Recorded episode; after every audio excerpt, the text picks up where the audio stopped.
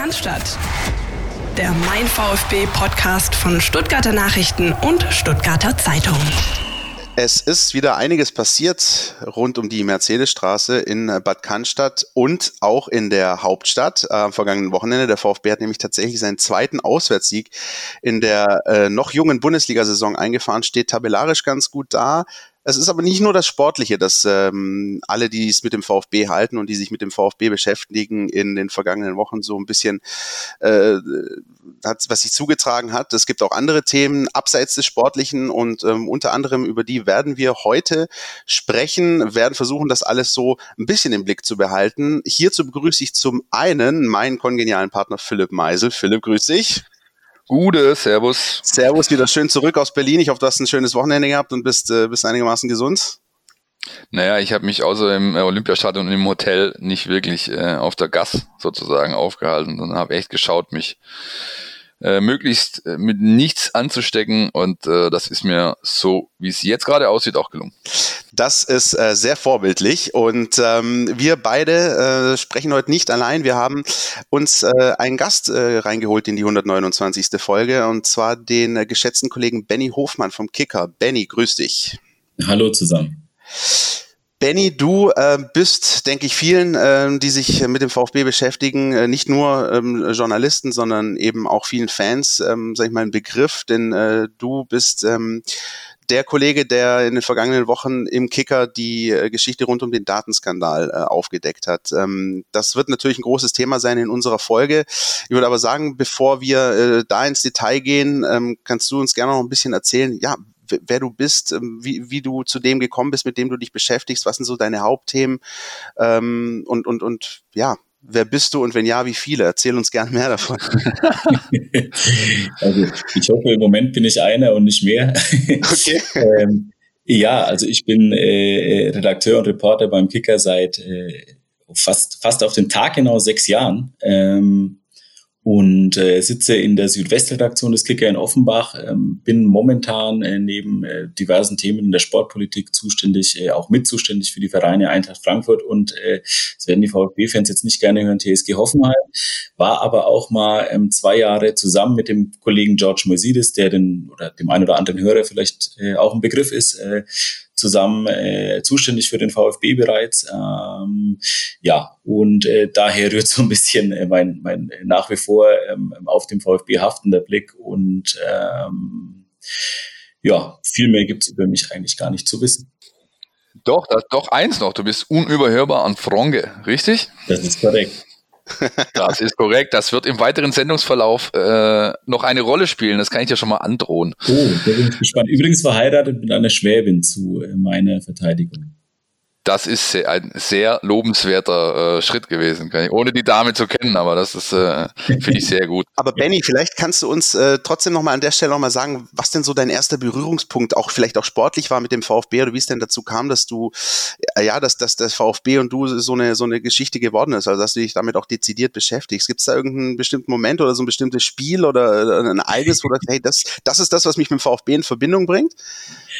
Tatsächlich rein beruflich eine zwischenzeitliche Versetzung oder was heißt Versetzung, ähm, ähm, ein, eine, ein zwischenzeitliches Switchen bei uns äh, von meiner Seite in die, in die ins Stammhaus nach Nürnberg, okay. ähm, von wo aus der VfB ja tatsächlich äh, auch bearbeitet wird. Also wir, wir Reporter, Korrespondenten reisen dann immer an zu den Spielen und zu diversen Trainingseinheiten oder, oder Medienterminen. Ähm, und das war eigentlich so auf beruflichem Wege ähm, so der erste Kontaktpunkt logischerweise mit dem VfB. Das war damals ähm, nach dem äh, Wiederaufstieg äh, in die in die Bundesliga unter dem Trainer Hannes Wolf.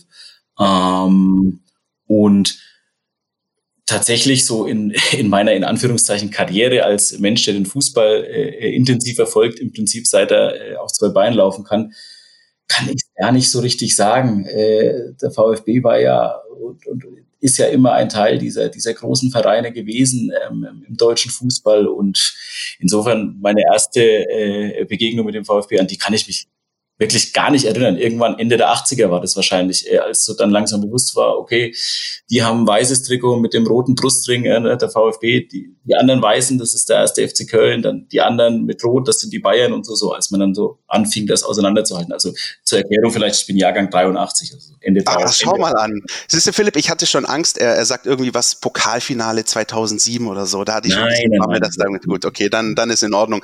Ähm, aber merkst du denn, äh, Benny, auch sozusagen in dieser alltäglichen Arbeit, auch beim Kicker, das ja sozusagen das, das führende äh, Fußballportal in Deutschland ist, ähm, was von dieser, wie man immer so schön sagt, Strahlkraft des VfB, also merkt man das jetzt auch an also Abrufzahlen, äh, Live-Ticker aufrufen, sodass der VfB ähm, möglicherweise doch ein paar mehr Leute interessiert, als vielleicht äh, bei allem Respekt die TSG Hoffenheim oder, oder wie hat sich das deiner äh, deiner Ansicht nach so ein bisschen entwickelt? Wo steht der VfB deutschlandweit im Interesse der, der Fußballfans? Ich glaube schon, dass er sehr, sehr weit oben steht. Also ähm, ich will das gar nicht so sehr an Zahlen abhängig machen oder an, an, an Klickzahlen oder Interessenzahlen, Reichweiten abhängig oder davon abhängig machen, weil ich da ehrlich gesagt die genauen Vergleiche, die genauen Zahlen gar nicht kenne. Ich bin ja in erster Linie Journalist und kein äh, Datenanalyst oder Statistiker. Ähm, also für mich war das zum ersten Mal oder für, für mich ist es immer dann greifbar, ähm, wie, wie viele Leute gehen denn in einem Verein ins Stadion, der gerade vielleicht äh, nicht die beste Phase seines Daseins hat. Und wenn man sich dann einfach mal anguckt, wie viele Leute auch in der zweiten Liga zum VfB gepilgert sind. Ähm, die letzte Saison war vielleicht eine Sondersaison, ähm, die kann man so nicht werden, aber ich meine jetzt dezidiert die, die Saison äh, des, des äh, Wiederaufstiegs damals mit äh, so unter den Trainern Lukai und Wolf und dann auch nach dem Wiederaufstieg in der ersten Liga. Ähm, also selbst im Abstiegskampf war ja das Stadion fast immer nah am Ausverkauft sein oder, oder ausverkauft. Ähm, das ist schon Wahnsinn, ähm, was, was solche Vereine und, dazu zähle ich auch Clubs wie Eintracht Frankfurt, die ja nun vor fünf Jahren beispielsweise, heute stehen die top da, aber vor fünf Jahren hatten die ja auch eine schwierige Situation ähm, oder schwierige Situationen zu meistern. Die haben schon eine wahnsinnige Strahlkraft. Die ist natürlich schon bedeutender als jetzt von Vereinen wie jetzt, du hast das Beispiel Hoffenheim genannt, ich glaube, da kann man auch die Beispiele, das Beispiel Wolfsburg vielleicht noch dazu zählen, obwohl Wolfsburg schon einen größeren Footprint äh, in der Bundesliga hinterlassen hat. Ähm, also das ist schon zu merken. Ich glaube, das merkt man auch, wenn man das Stadion betritt. Das ist schon eine besondere Atmosphäre, auch eine besondere Lautstärke. Gerade in, in, in Stuttgart und Frankfurt. Ich, ich vergleiche die beiden Vereine dahingehend gerne, weil ich finde, als neutraler, objektiver Beobachter auf der Tribüne ist die Lautstärke in diesen beiden Stadien schon sehr ähm, auffällig, finde ich. Er hat nicht mal Dortmund genannt gerade. Guck, mal, guck an, guck an. Aber das ist auch so eine nicht wirklich oft in Dortmund war und, und in Frankfurt ja. war ich halt häufiger und es gibt eigentlich, also die Geisterspiele jetzt mal außen vor gelassen, ähm, es gibt kein Spiel von diesen beiden Clubs, an, an das ich mich erinnere, wo mich das nicht beeindruckt hat. Also selbst beim zehnten oder beim zwanzigsten Mal dort im Stadion fand ich diese Atmosphäre schon immer beeindruckend. Nee, das ist de, de facto so. Ich habe nur Dortmund deswegen erwähnt, weil ich ähm, die letzten Jahre, wenn ich dort war und eben Vollbesetzung war, aufgrund der äh, noch nicht existierenden Pandemie, war es gefühlt oft so, dass ich die, das Dortmunder Stadion deutlich druckvoller schon erlebt habe. Also die haben trotz dessen, dass sie 80.000 da reinbekommen, haben die, glaube ich, so ein bisschen Stimmungsthema. Aber das äh, führt viel zu weit weg äh, von dem, was wir eigentlich besprechen wollen. Äh, Atmosphäre, Benny, ist ein gutes Stichwort. Atmosphäre war in Berlin quasi keine da, obwohl äh, 4000 Leute da rein durften. Hertha hatte auch Probleme, ähnlich wie der VfB, ihr verfügbares Kartenkontingent tatsächlich abzuverkaufen. Insofern war das schon so ein bisschen Vorgeschmack auf die kommenden Wochen, die wahrscheinlich wieder von Geisterspielen dominiert werden. Ähm, hast du denn ein, ein, bisschen einen Blick geworfen auf das Spiel, Benny? Hast du es gesehen? Äh, wenn, auch nur eine Zusammenfassung. Ich habe äh, Zusammenfassungen gesehen, ja, ich habe es äh, nicht in Gänze sehen können. Ähm, das Ergebnis sagt für mich viel aus und äh, ich finde, ähm, vor der sportlichen Leistung beim VfB muss man in, in diesen Wochen ähm, schon den Hut ziehen. Ja, das kann äh, tatsächlich war so auch das, was also ich bin in das Spiel reingegangen, so mit dem Klassiker irgendwie, keine Ahnung, letzten, was ich, oft ich nach Berlin gefahren bin, nie was geholt. Meistens äh, trotz dessen, dass es ein eher biederer Gegner war, die Hertha. Und dieses Mal war es ähnlich, nur der VfB hat das sehr routiniert in meinen Augen äh, gemacht, hat sich aufs Wesentliche besonnen, hat gemerkt, spielerisch geht heute nicht viel. Ähm, wir gucken halt mal, dass wir jetzt hier ordentlich dagegenhalten und unsere, unsere, unsere Basics auf den Platz bringen. Haben auch die Spieler nachher äh, erwähnt, die, die sprechen äh, konnten, durften, deren Stimmen wir einholen konnten. Und das war tatsächlich dann ähm, ausreichend, um diesen, sag ich mal, mit unfassbaren finanziellen Mitteln hochgerüsteten Kader in die Schranken zu weisen von Berlin. Christian, deine Eindrücke, hast du denn äh, was, äh, was mitgenommen? Ja, und zwar, das ist, ähm, glaube ich, 128,05 äh, äh, Folgen unseres Podcasts gebraucht hat, dass ich den Satz bringen kann. Das war eine reife Leistung des VfB. Also das ist, glaube ich, wirklich so ein, so ein Spiel gewesen. Ähm, ich weiß nicht, wie es dir ging äh, vor Ort im Stadion. Also klar, frühes Tor. Wir haben sehr oft davon gehabt, dass der VfB früh mit der ersten Gelegenheit in Rückstand geraten ist. Jetzt ist, hat er das Spiel einfach vorne wegspielen können. Ähm, und das sind Dinge passiert während des Spiels, die wir auch schon in den vergangenen Wochen besprochen hatten. Also diese, diese offensiven Wechsel, ja, das ist äh, wieder passiert, äh, bei 1-0-Führung auch.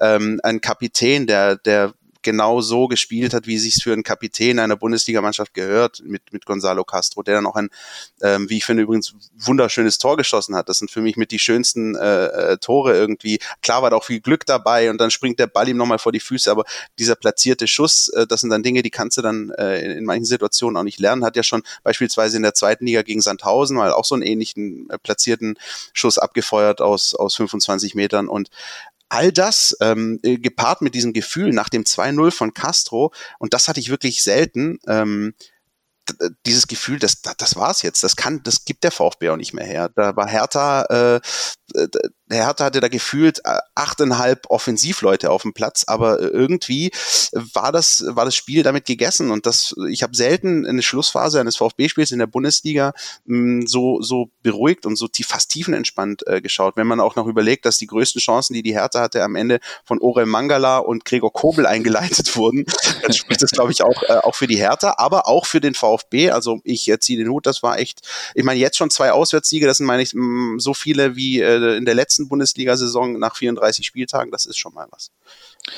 Das war alles unterm Strich tatsächlich auffällig. Äh, eine weitere Auffälligkeit, das ist unserem äh, Steffen Görsdorf, äh, unserem Experten, unserem Datenexperten aufgefallen vom Institut für Spielanalyse. Jetzt hören wir mal rein, was er tatsächlich rausarbeitet vom letzten Samstag.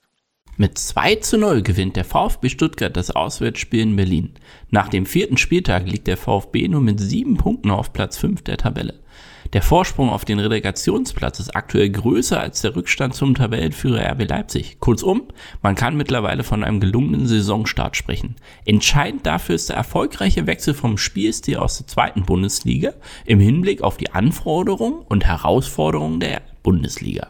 Cheftrainer Materazzo sprach selbst in der Saisonvorbereitung davon, dass man in dieser Spielzeit deutlich seltener und dann auch noch kürzer den Ball in den eigenen Reihen haben wird als im Aufstiegsjahr zuvor. Daher war es ihm in der Saisonvorbereitung wichtig, dass sein Team sich Wege erarbeitet, um im Umschaltverhalten mehr Tore zu erzielen. Mit Erfolg, wie die Zahlen belegen. Erlangte der VfB Stuttgart in der Aufstiegssaison die Ballkontrolle, dauerten diese Phasen im Schnitt 9,1 Sekunden. Nach dem vierten Spieltag der laufenden Saison beträgt dieser Wert nur noch 6,3 Sekunden. Neun Tore haben die Stuttgarter bis dato erzielt, sechs davon im besagten Umschaltverhalten. Mit diesem Wert ist man aktuell die Topmannschaft der Bundesliga, gefolgt von den Bayern und Dortmund, die jeweils fünfmal auf diese Weise trafen. Wo man gleichfalls die Nase vorn hat gegenüber den Top-Clubs, ist die Vielseitigkeit. Bei den Bayern trafen bisher Sané, Gnabry und Lewandowski im Umschaltverhalten. Letztere beide jeweils doppelt. Beim BVB ist es fast eine One-Man-Show. Erling Haaland schoss drei Tore im Umschaltverhalten und legte für die beiden anderen Torschützen Passlack und Reus die Treffer auf. Beim VfB hingegen trafen bereits fünf verschiedene Schützen im Umschaltverhalten, Kalajdzic sogar schon zweimal. Insgesamt erfolgreicher im Angriff sind aktuell ebenfalls nur zwei Teams der Bundesliga. Der FC Bayern München schoss bereits 17 Tore, Leipzig traf 10 Mal. Und ebenfalls erfreulich, Stuttgart beweist nach vier Spieltagen Kaltschnäuzigkeit im Abschluss. Für die neun Treffer benötigten die Schwaben 54 Schüsse. Heißt im Schnitt war fast jeder sechste Schuss ein Volltreffer. Einen besseren Wert hat nur der FC Bayern, wo knapp jeder vierte Schuss für Jubel sorgt. In der Aufstiegssaison benötigte der VfB im Schnitt neun Schüsse, um ein Tor zu erzielen. Und Fun Fact für die VfB-Fans, gelingt gegen Köln der siebte Streich im Umschaltverhalten, hat man bereits genauso oft auf diese Weise getroffen wie im Abstiegsjahr in der gesamten Saison über. Umschalttore, dass äh, sechs von neun Treffern, äh, die der VfB Stuttgart bisher erzielt hat, sind aus Umschaltmomenten, Umschaltsituationen gefallen. Das ist Liga-Bestwert und äh, reiht sich ein in eine ganze in eine ganze Reihe an Zahlen, die die VfB-Form so ein bisschen untermauern. Natürlich bester Saisonstart seit zwölf Jahren, ähm, fünfter Tabellenplatz äh, mit neun Toren, äh, die drittmeisten Treffer erzielt. Die meisten Alu-Treffer der Liga mit drei Stück, äh, 56 Torschüsse insgesamt abgegeben, macht Platz vier mit Sascha Kalajdzic, Daniel Didavi, Silas Amangituka drei äh, in den Top 20 der Scorer-Liste. Da kann man ewig so weitermachen, ja. Ähm, mit, äh, mit Endo, den äh, Spieler auf dem Platz, der am meisten Zweikämpfe geführt hat bisher in der Liga 63.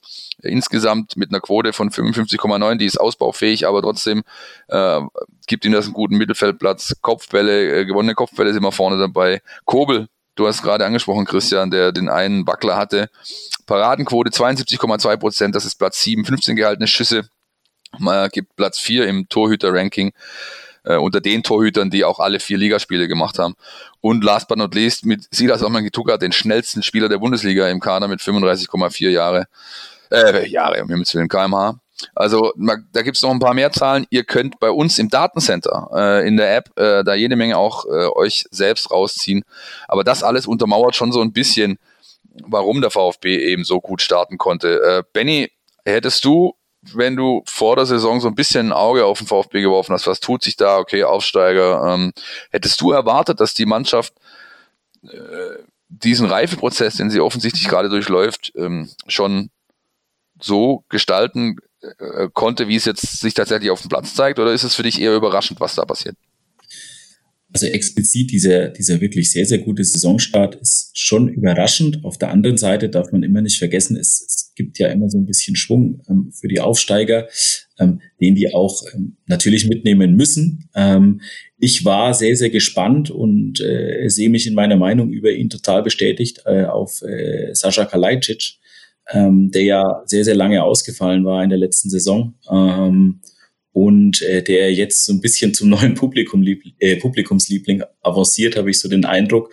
Ähm, und das ja nicht zu Unrecht. Ähm, der Junge ist äh, äh, ein richtig guter Angreifer, ist äh, mit diesem Gardemaß, ähm, ja, diese, dieses Schlachsige, das, das sieht manchmal auch recht ungelenk oder, oder ist unorthodox, ungelenk will ich gar nicht sagen, äh, äh, das äh, wäre ein bisschen äh, anmaßend meinerseits. Aber unorthodox sieht's oft aus und also der macht richtig, richtig Spaß und ich hätte äh, ehrlich gesagt nicht gedacht, dass der so schnell äh, auf so ein Niveau kommen kann, dass er in der Bundesliga so ein Faktor sein kann.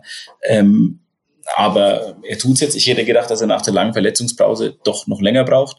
Und ähm, ja, was die Reife angeht, ich weiß gar nicht, ob das Reife das richtige Wort ist. Ich glaube, so ein bisschen, ähm, ähm, ja, dieses jugendliche, frische, freche braucht man auch, um dann in der entscheidenden Situation mh, hm, auch mal, ähm, ähm, ja, einfach cool und, und abgewichst genug zu sein, ähm, um, um sich aus der einen oder anderen Situation zu befreien. Ich weiß gar nicht, ob Reife da entscheidend ist. Ich weiß, worauf du hinaus willst. Reife im Sinne, wir lassen wenig zu. Ja, das kann ich nachvollziehen. Das, das passt auch irgendwo.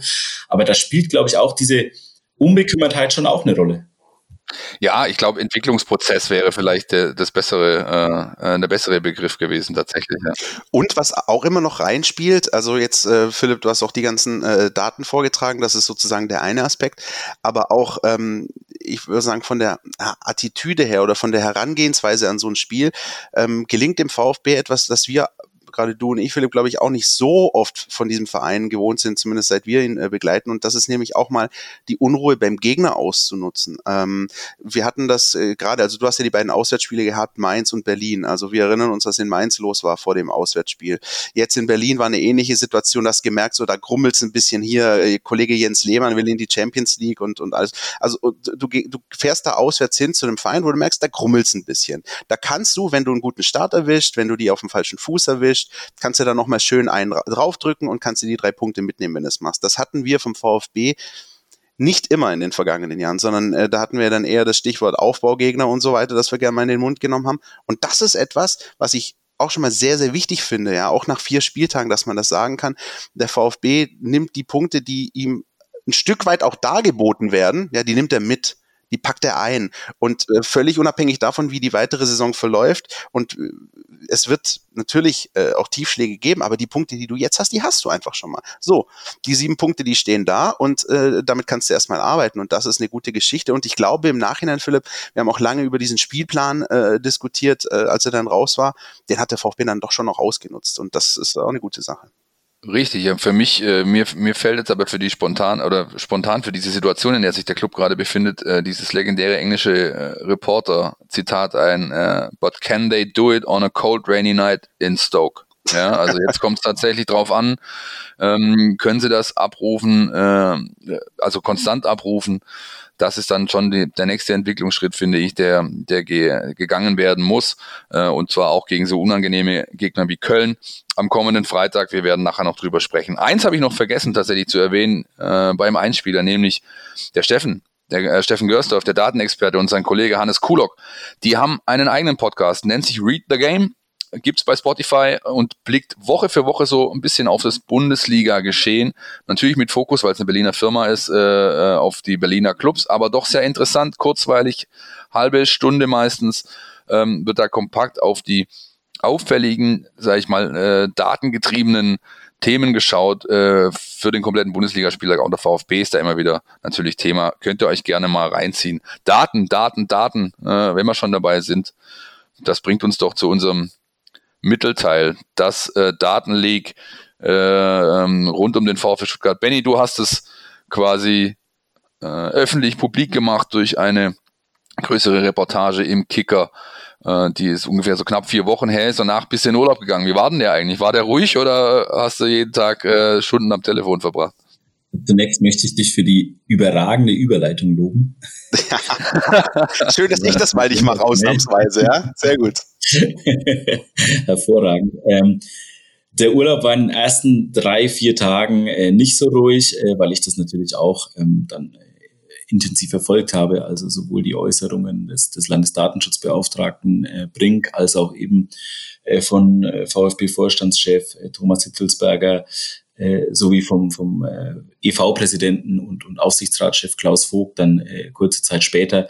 Ähm, ja, interessiert verfolgt und äh, dann natürlich auch noch verschriftlicht ähm, in einer kürzeren Berichterstattung, die jetzt aber nichts wesentlich Neues ähm, nach sich gezogen hat, natürlich. Ähm, ansonsten war der Urlaub hervorragend und schön und auch ruhig. Ja, sehr gut, sehr gut, sehr gut. Ne, ich weiß ja immer, wie das ist. Sowas läuft ja nach, ne, so, so ein Ding. Ja, du hast dann, mhm. du hast danach schon immer drei, vier Tage damit zu tun. Jetzt vielleicht nochmal, du hast einleitend natürlich ein paar Sachen gesagt, was du beim Kicker machst, aber wenn ich richtig informiert bin, gibt's da schon so ein, so eine kleine, aber feine Investigativtruppe, deren du an, der du angehörst. Ist das richtig?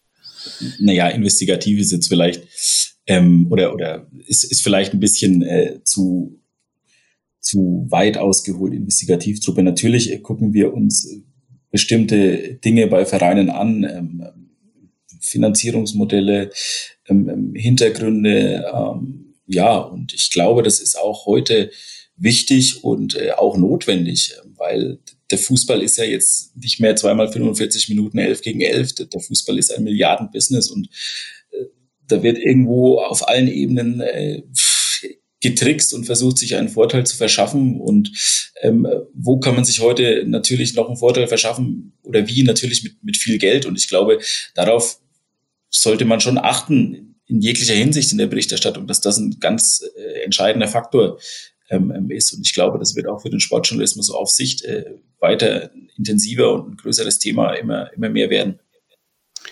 Und ich meine auch, ähm, äh, gerade jetzt mal mit Blick, wenn wir jetzt mal ein bisschen konkreter eingehen auf die äh, Geschichte rund um den VfB Stuttgart, ähm, dass das natürlich auch seit Wochen äh, in den äh, sozialen Kanälen, auch in den äh, VfB-Blasen natürlich äh, breit diskutiert wird, ist gar keine Frage. Ähm, ist das dann auch so ein sozusagen eine Folge dessen, du hattest es ja vorher erwähnt, im Stadion diese, diese Strahlkraft, diese Lautstärke, dass das dann eben auch so aufgenommen wird. Ähm, der VfB ist ja nun mal ein Verein, ähm, der sehr mitgliederstark ist ja, es gibt natürlich noch Mitgliederstärkere, aber der VfB ist da absolut in der Spitze mit dabei. Das heißt, ähm, all das, worum es sich in der Geschichte dreht, ist ja etwas, das wirklich viele Menschen betrifft, auch mit ihren eigenen Daten. Ist das etwas, das du dann auch wahrnimmst, äh, sozusagen im, im Nachgang einer, einer solchen Publikation? Ja, definitiv. Ähm, der, der, Widerhall bei Vereinen wie, wie Stuttgart ähm, oder, oder ich, da komme ich wieder aufs Beispiel Frankfurt zurück mhm. ähm, oder Borussia Mönchengladbach oder, oder Köln ist insofern sowieso immer größer, weil die natürlich eine wesentlich größere Mitgliederschar haben. Und äh, das bildet sich ja auch irgendwo in, in sozialen Netzwerken ab, ähm, die für uns Journalisten ja heute ein wunderbarer, ein interessanter Feedback-Kanal sind. Ähm, ähm, ich, ich will da nur als Beispiel abgeben, ähm, ähm der, der Kollege Georg Holzner und, und ich, die so ein bisschen zeitlich überschneidend auch mal Mainz 05 ähm, betreut haben. Ähm, das ist ein kleinerer Verein. Ich glaube, die haben Pi mal Daumen 14.000 Mitglieder, können auch 13.500 oder 15.000 sein. Ähm, und da haben wir auch die ein oder andere Geschichte ausgegraben äh, über äh, den, den damaligen Präsidenten oder über Versuche des Aufsichtsrats äh, mit Blick auf Einflussnahme auf die Präsidentenwahl. Ähm, und die hatte auch einen Widerhall, natürlich in dieser Mainz 05 Bubble, aber einfach in dieser, also du merkst es einfach an der Anzahl an Reaktionen. Mhm. Ganz, ganz einfach äh, mathematisch, wenn ich VfB, ich glaube, 70.000 noch was Mitglieder, ähm, nagelt mich nicht fest. Ähm, ja, ja. Mh, ne, verglichen mit äh, rund 14.000, so Faktor äh, knapp mal fünf. Ja, also ja, sagt eigentlich alles. Ne?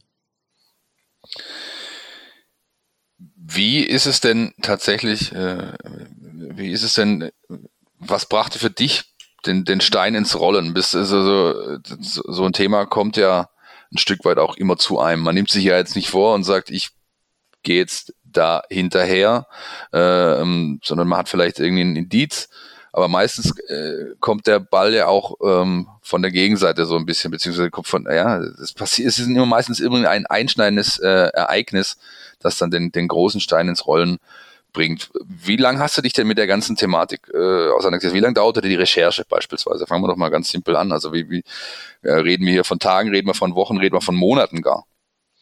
Oder noch länger? das ist tatsächlich schwer in, in, in ein Zeitfenster zu packen, weil ähm, also da muss man vielleicht auch noch ein bisschen ausholen. Die ganze Quadrex-Berichterstattung aus dem Frühjahr 2019 äh, spielt dahingehend natürlich auch eine Rolle, ähm, weil ich glaube, damals dem einen oder anderen schon äh, aufgefallen bin als jemand, der, der sich solche Dinge kritisch anguckt.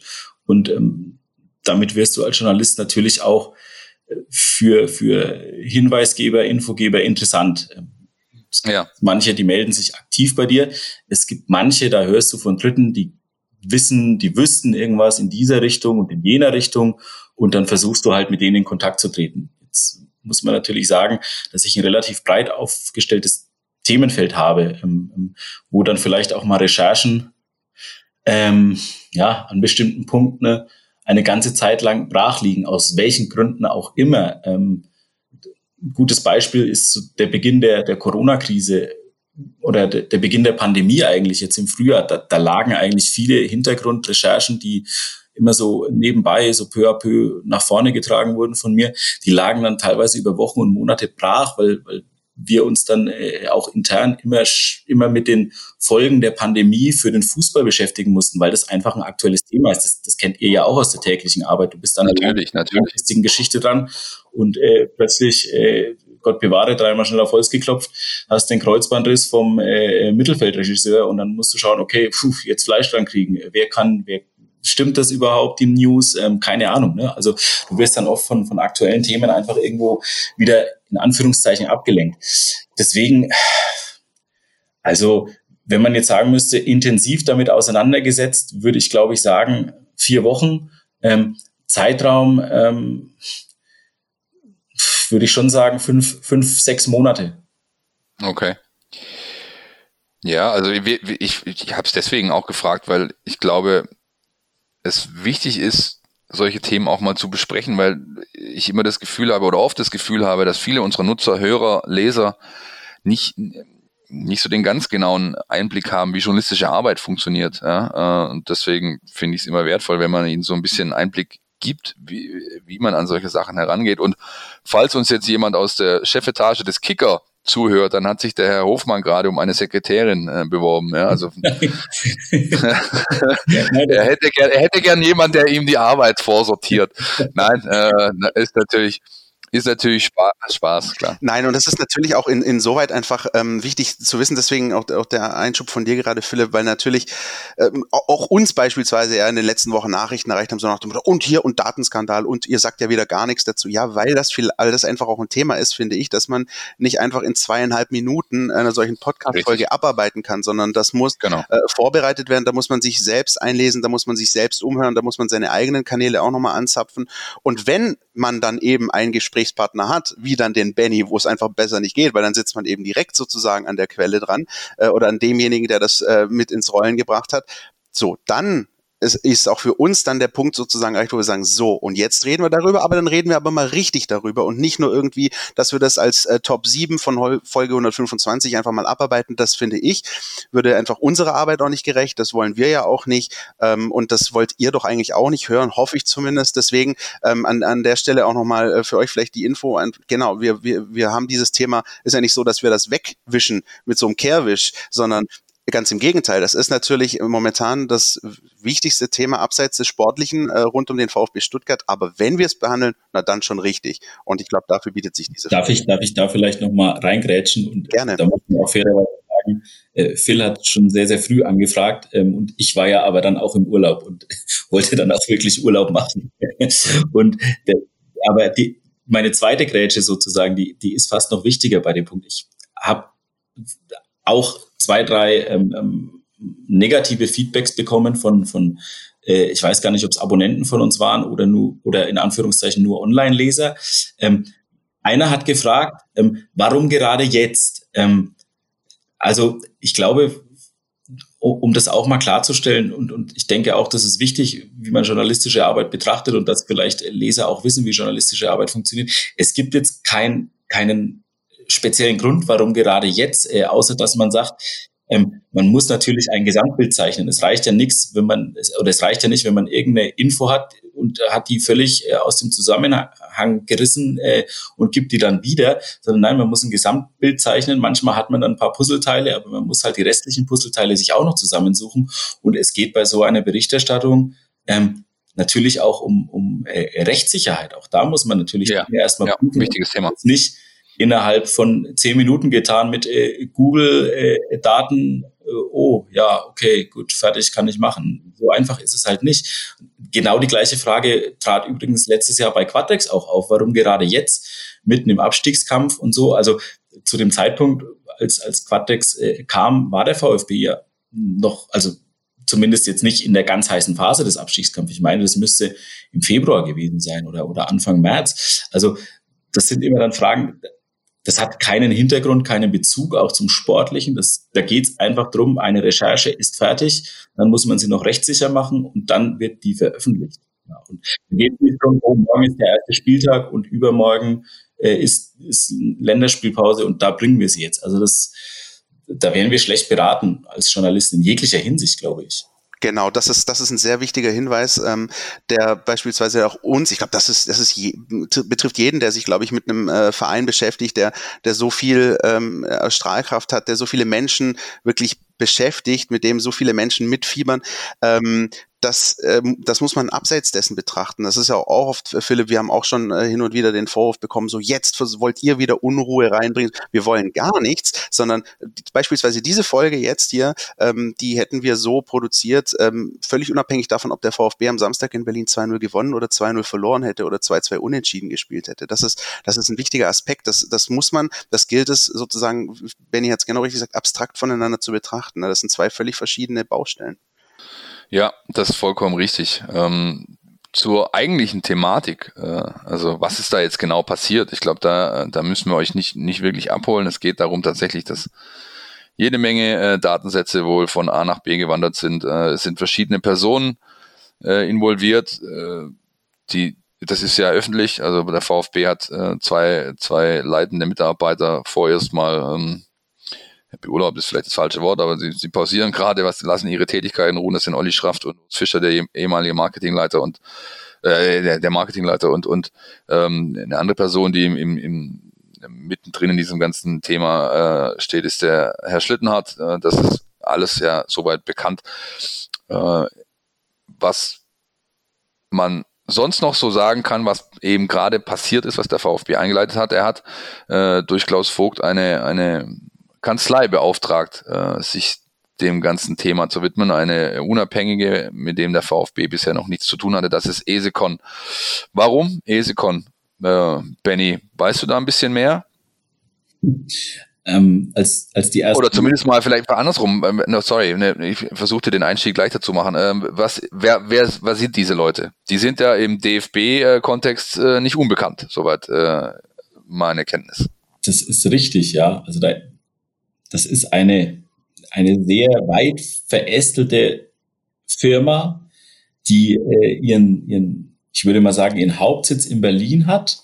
Ähm, das sind ehemalige leitende LKA-Beamte ähm, ähm, involviert. Ich, ich meine, das ist natürlich, also ich glaube, Sie haben im Zuge der, der Berichterstattung über den DFB ähm, oder über Ihr Engagement beim DFB auch sehr, sehr viel Wert darauf gelegt, ähm, zu sagen, ähm, wir sind keine Detektei. Ähm, ja, ich weiß gar nicht, wie ich die dann nennen soll. Also also sie, sie versuchen auf jeden Fall Sachverhalten, die jetzt nicht ganz äh, nah oder ganz oben in der Öffentlichkeit stehen, ähm, sie versuchen da irgendwie Licht reinzubringen.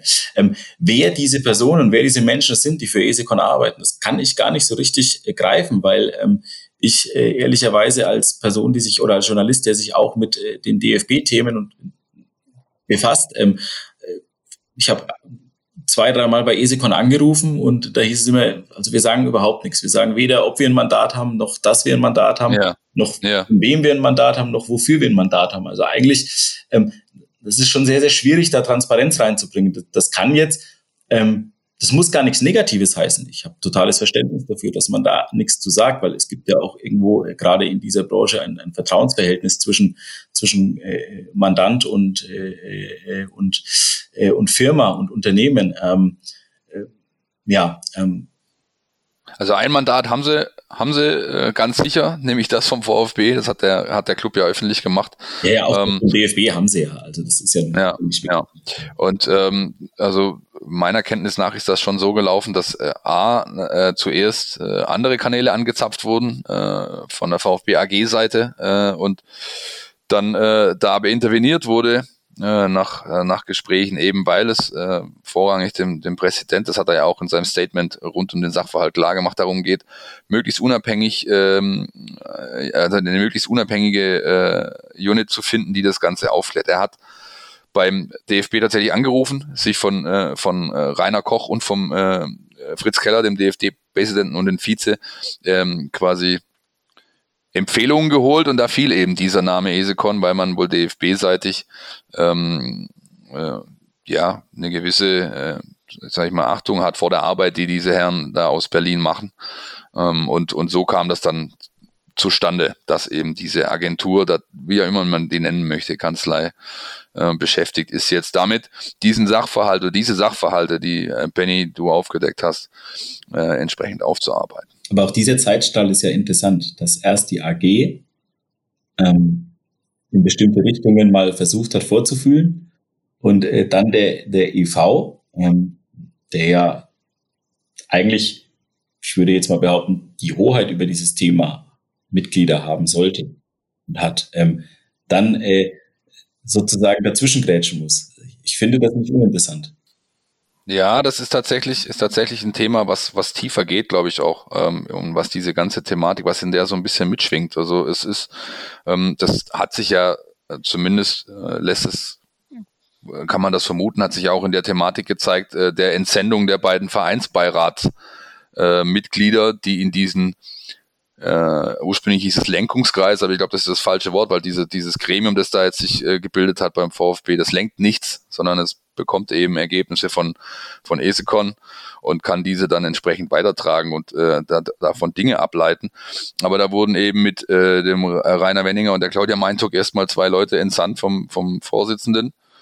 Und das ist dann relativ schnell äh, ein, einkassiert worden vom Präsident, der sagt, äh, die beiden machen es äh, machen's nicht, sondern äh, dieser Marc Nikolai Schlecht äh, äh, ist da jetzt als Vereinsbeirat ähm, Vertreter in dieser Gruppe drin und das ist eben auch was, was klar darauf hindeutet, dass da am Anfang äh, nicht unbedingt an einem Strang gezogen wurde, vielleicht sogar immer noch nicht an einem Strang gezogen äh, wird, sondern dass da eben natürlich erstmal jeder äh, ist ja auch ein Stück weit verständlich. Ja, ein aufgeschreckter Hühnerhaufen, oh Gott, da ist was, was machen wir jetzt damit, wie reagieren wir? Äh, und dann zapft man halt erstmal verschiedene Kanäle an. Das wäre meine nächste Frage gewesen, äh, Benny, an dich.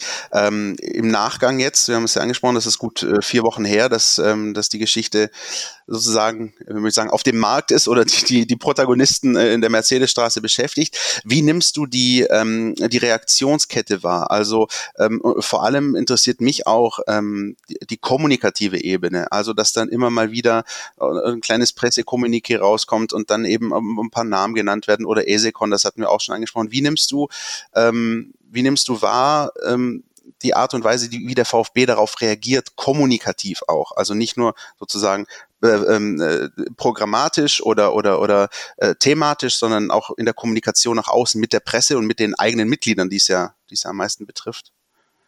Naja, ähm, ich nehme sie als ähm, dem den Abläufen in einem, in einem Verein, äh, ich sage jetzt mal, üblich war, weil ähm, also was war denn? An dem Montag, als die Geschichte kam, hat sich Thomas Hitzelsberger relativ früh geäußert per Twitter, dass er, dass, dass man die Recherche ernst nimmt. Das war, glaube ich, so, dass das sinngemäße, die sinngemäße Aussage. Ähm, so, und dann ist ja mal zwei Tage erstmal nichts oder wenig passiert. Ähm, und dann kam das Kommuniqué von, von Klaus Vogt. Und äh, ich glaube, das war dann einfach irgendwo die logische Folge, dass dann auch ähm, der EV irgendwo sagt, ähm, so, das, das ist unser Thema, das muss unser Thema sein, weil Mitglieder, das sind wir. Und dass man dann nicht von heute auf morgen äh, direkt äh, eine Kanzlei oder Detektei oder wie auch immer sich ins Boot äh, oder präsentieren kann, ähm, das ist, glaube ich, normal. Es muss durch die verschiedenen Gremien gehen. Da müssen, ähm, ich sag mal, Befindlichkeiten auch irgendwo abgeklopft werden.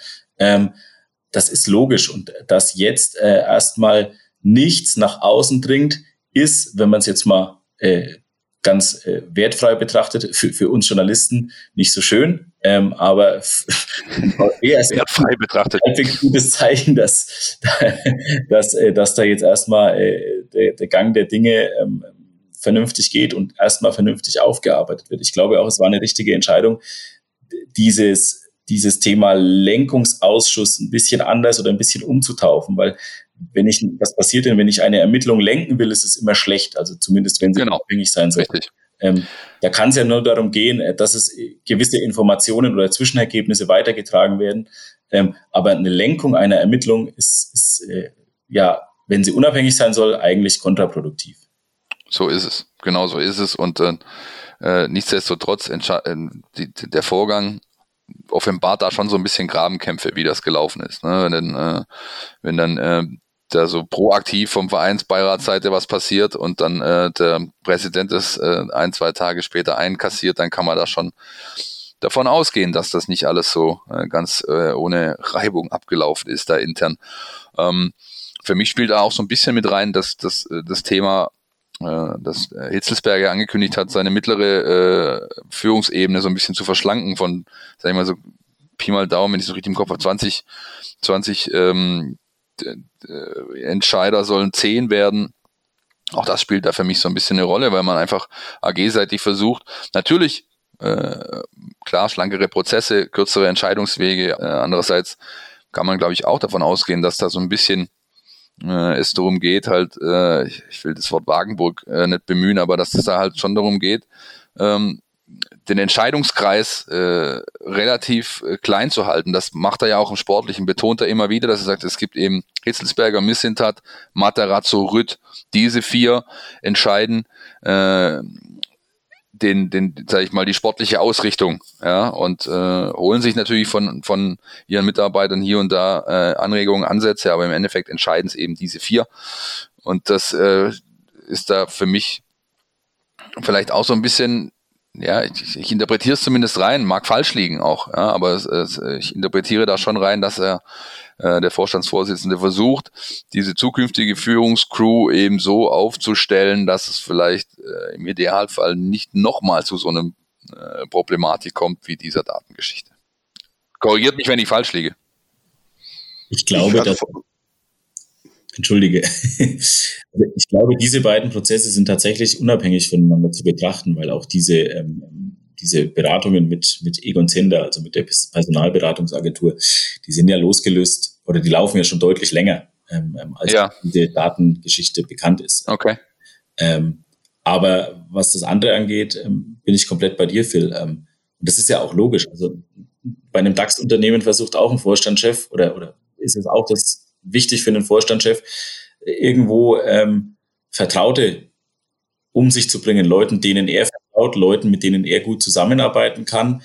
Ähm, bei, bei allem kritischen Blick, den man oder bei allen kritischen Stimmen, die es auch immer geben sollte und muss, ähm, glaube ich, ähm, einem, einem, einem Trainer, einem Cheftrainer gesteht man ja in aller Regel auch zu, ähm, seinen Assistenten, seinen persönlichen Assistenten mitzubringen und auszuwählen. Die, die sind heute sehr, sehr wichtig für die Cheftrainer. Also ich kenne kaum einen eigentlich, der sagt, äh, ich arbeite unabhängig von meinem, von meinem Co-Trainer. Die meisten haben eigentlich ja. einen ganz zentral Vertrauten, ob das dann der Videoanalyst ist, wie es bei Nagelsmann der Fall ist, zum Beispiel Benny Glück, oder, oder tatsächlich der sportliche Assistenztrainer, ähm, ähm, äh, sei mal dahingestellt. Ähm, Benny, siehst du denn in der ganzen äh, Gemengelage auch die Möglichkeit, ähm, dass das äh, sozusagen, wie soll man sagen, eine kathartische Wirkung haben kann. Also dass es auch eine in irgendwie äh, geartete, ja, einen, einen Reinigungsprozess sozusagen auch von Altlasten beim VfB Stuttgart äh, nach sich ziehen könnte. Ich meine, wir hatten das ja oft auf sportlicher Ebene beim VfB Stuttgart. Äh, möglicherweise wäre der, äh, wär, wär, wär der Umschwung im Kader nicht so in der Art und nicht so rigoros möglich gewesen, wenn es den Abstieg nicht gegeben hätte in den Relegationsspielen bei, bei Union. Ähm, siehst du da auch ähm, eine Chance für den VfB Stuttgart äh, sozusagen wieder äh, die, die, die richtigen Bahnen einzuschlagen und sozusagen die Punkte möglicherweise ähm, zu korrigieren, die man in der Vergangenheit falsch gemacht hat, sozusagen die, die andere Gabelung jetzt zu nehmen, das ist doch eigentlich auch eine Chance für den Verein. Naja, gerade was das Vertrauen gegenüber den Mitgliedern angeht oder da ist es definitiv eine Chance, wenn, wenn diese Sache vernünftig aufgearbeitet wird, ähm, mit allen oder mit den logischen Konsequenzen, ähm, dann ist es natürlich eine Chance. Und, und das ist ja richtig, wie du sagst, ein Abstieg ist auch immer eine gewisse Chance. Ähm, die kann man nutzen ähm, oder man kann sie, andere Vereine können sie nicht nutzen, die Chance Abstieg. Ähm, ein Abstieg ist erstmal immer teuer. So, so, so ein Daten, so ein Datenskandal ähm, ich glaube jetzt nicht, dass der massiv teuer wird. Also zumindest nicht so teuer wie ein Abstieg. Ähm, zumal wir ja, äh, zumindest nach meinem Kenntnisstand, wenn dann von, von einer Weitergabe reden, die ähm, nicht verjährt wäre. Ähm, so, denn ja. Aber das eine ist ja dann sozusagen der ähm, auch mal der rechtliche Aspekt, also Stichworte Verjährung, das hast du auch gerade angesprochen. Ähm, aber wenn wir jetzt mal die, die Perspektive wechseln. Also wir haben ja jetzt viel gesprochen über das Vereinsinterne, wie nimmt das der, wie wird das in den Gremien äh, organisiert, wie wird das da aufgearbeitet? Nimmst du denn auch Reaktionen wahr aus der Mitgliederschaft, also sag ich mal, die, die eigentlich die Betroffenen äh, der ganzen Geschichte, ähm, bekommst du da Feedback? Gibt es da irgendwie Rückmeldungen? Ähm, äh, wie, wie nimmst du da die Entwicklung wahr in den vergangenen vier Wochen? Nehmen, fühlen sich die Mitglieder auch von, von ihrem Verein äh, abgeholt und mitgenommen in der Sache? In der Aufarbeitung habe ich schon das Gefühl, dass sich die Mitglieder oder viele Mitglieder mitgenommen fühlen. Ja. Okay. Sowohl von Klaus Vogt als auch von Thomas Hitzelsberger. Mhm.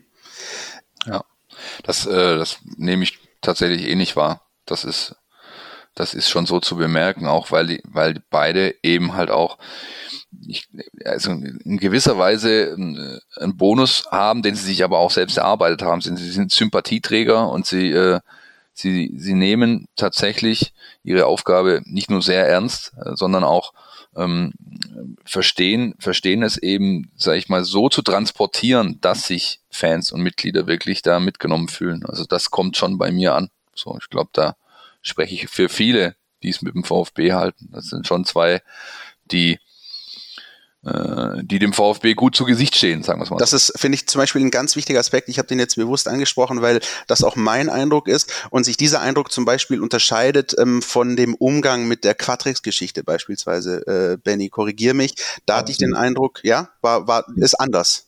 Zu 100 Prozent. Hm. Dann ähm, würde ich jetzt mal sagen, äh, an der Stelle können wir ja oder sollten wir dann den Punkt äh, ansprechen, so was wollen sie denn jetzt? Also wie geht's denn jetzt weiter mit der ganzen Sache, ja? Würde per was, wollen sagen, was wollen sie denn jetzt? Was, was äh, wollen sie denn eigentlich? Eis, naja. Eistonne erstmal nicht, sondern was sind denn jetzt so die, was ist das, was jetzt auf, auf die ähm, auf die verschiedenen Gremien und, und auf die Beauftragten äh, äh ja, Unternehmen, sage ich jetzt einfach mal, äh, zukommt? Was sind die nächsten Schritte? Also wenn ich da mal den Anfang machen, äh, machen darf, eine erste äh, äh, Erhebung der Sachverhalte hat stattgefunden von diesen Leuten aus Berlin. Ähm, die quasi Bennys Artikel erschien Sonntagabend, ähm, Montagmorgen Print. Am Mittwoch äh, waren die Herrschaften in, in Stuttgart, haben sich quasi also ein erstes Bild verschafft. Das ist erstmal nur eine grobe äh, Evaluierung der, der Dinge, die eben bisher vorgenommen wurden.